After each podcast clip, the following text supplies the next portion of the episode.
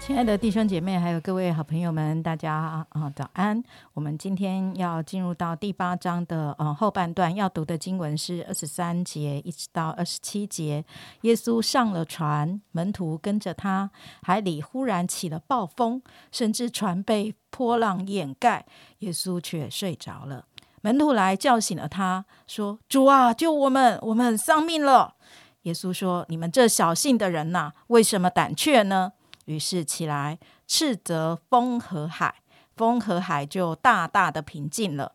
众人就稀奇说：“这是怎样的人？连风和海也听从他了。”今天为我们分享亮光的是，呃，名山传道。再一次把时间交给他。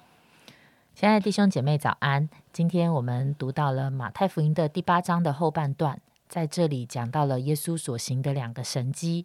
一个是平静风浪，一个是将鬼从人的身上赶出去，鬼入猪群的神机。我们看见耶稣非常的有能力，而且耶稣拥有超自然的权柄。对门徒来说，我在想。在跟随耶稣的过程里面，应该有很多让他们没有办法忘记的场景。那我想，我觉得平静风浪应该是其中一次让他们印象非常深刻的那一天。当他们跟着耶稣上了船，好像那一天跟平常应该没有什么太大的不同。直到好像忽然在海上起了暴风，而且那天的暴风好像特别的严重，整个的狂风引起了大浪，船几乎都要被波浪掩盖住了。在这样的一个紧急的情况。放里面。我们知道，在门徒当中，其实也有一些是老练的渔夫，他们一直在，可能他们的一生中，在那里有很多次的在那里捕鱼，但是在这个时候，他们却觉得非常的惊慌跟害怕。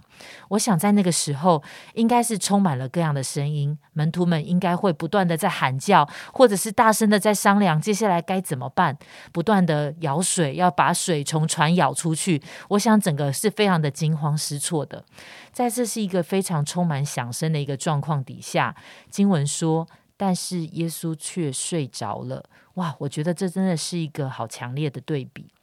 我在想，诶，当我们成为了耶稣的门徒，其实好像有的时候，呃，可能除了一些我们参加特别的聚会，或者是一些特别的日子，其实我们可能会觉得平常的日子也就是这样过，上班、上学、照顾家庭，啊，就到了周末参加小组、参加聚会，好，到也许我们有一些的服饰，可能在平常的生活、运动、跟家人相处，好像这就是我们每天的日常生活。直到有一天，人生却忽然遭遇了剧烈的暴风。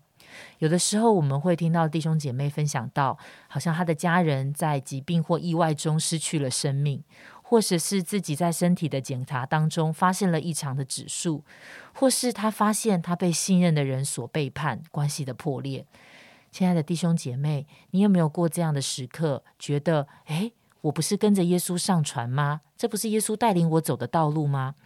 耶稣不是也在船上吗？他不是应该是与我同在的吗？怎么居然人生生命中会遭遇这么大的事情？在或者是你会感觉到，当人生面对这么大的风浪的时候，突然发现与我同在的耶稣，他怎么好像睡着了？在这样的时候，你会有怎么样的心情跟反应呢？虽然门徒好像非常的害怕，他们好像是非常害怕，没有指望的呼求耶稣的拯救。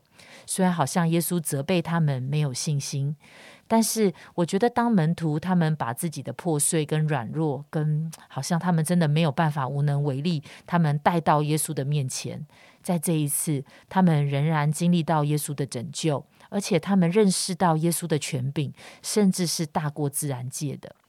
我想到了一对夫妻。在多年前，他们的家面对了一个突然临到非常大的风浪，非常大的一个意外。他们的反应呢？其中一个夫妻呢，他们的反应是他大声的呼求神的拯救。每一天，他说他都过得很痛苦，他觉得很辛苦，但是他觉得他一定要紧紧的抓住神，因为他没有别的路可以走了。那他们当中的另外一个则是说：“主啊，好吧，我知道你是那位很有能力、权柄的神，所以我没有办法高过你的主权。”他知道，他不知道，他承认他自己真的不知道可以怎么样再来面对神，但是他也没有放弃信仰。亲爱的弟兄姐妹，不论你现在是处在暴风当中，或者是你回想到过去所经历的暴风，有的时候，我们也会，我可能，我们可能也会有跟门徒一样的感受。那个暴风实在太强烈了，远超过我们过去所能经历过的，或者是远超过我们的能力所能来面对的。那在这样的一个时候里面，如果我想邀请你，也许当你正处在暴风中的时候，但是你却把你的眼睛转向在风浪中却安稳睡觉的耶稣，或是你的眼睛转向那个起来用权柄斥责风浪的耶稣。当我们定睛在这样的耶稣身上的时候，你的想法、感受、你的回应，你会有不同吗？好，我们谢谢明山姐哈，真的他的分享里面，哎，又让我有一些不一样的一个看见，这样子，对，好像他他一边讲的时候呢，我就在想那个门徒跟着他，好，这个。这个跟随耶稣的门徒啊，就好像刚才明山他提到，有很多我们在啊日常的生活当中，怎么样的来啊彰显我们跟随耶稣的一个呃日常生活哈，参加小组，或者是祷告会，或者是呃每天的读经，或者是呃在生生活当中成为一个基督徒见证啊，然后来主日好，或者是嗯追求。各种的方式都是一种，好像呃，我表明我们是一个门徒来跟着他的一种日常。可是也在这些日常当中，我们也会遇到，哎，跟耶稣走的时候，也会看见耶稣他所呃预备的环境呢。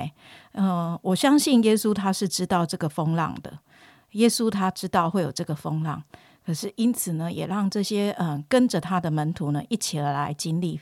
在这个风浪当中，要怎么样的来面对？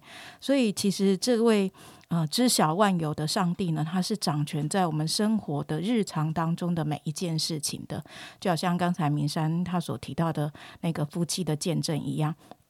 因此呢，那个跟着他的这一件事情呢，就是非常重要。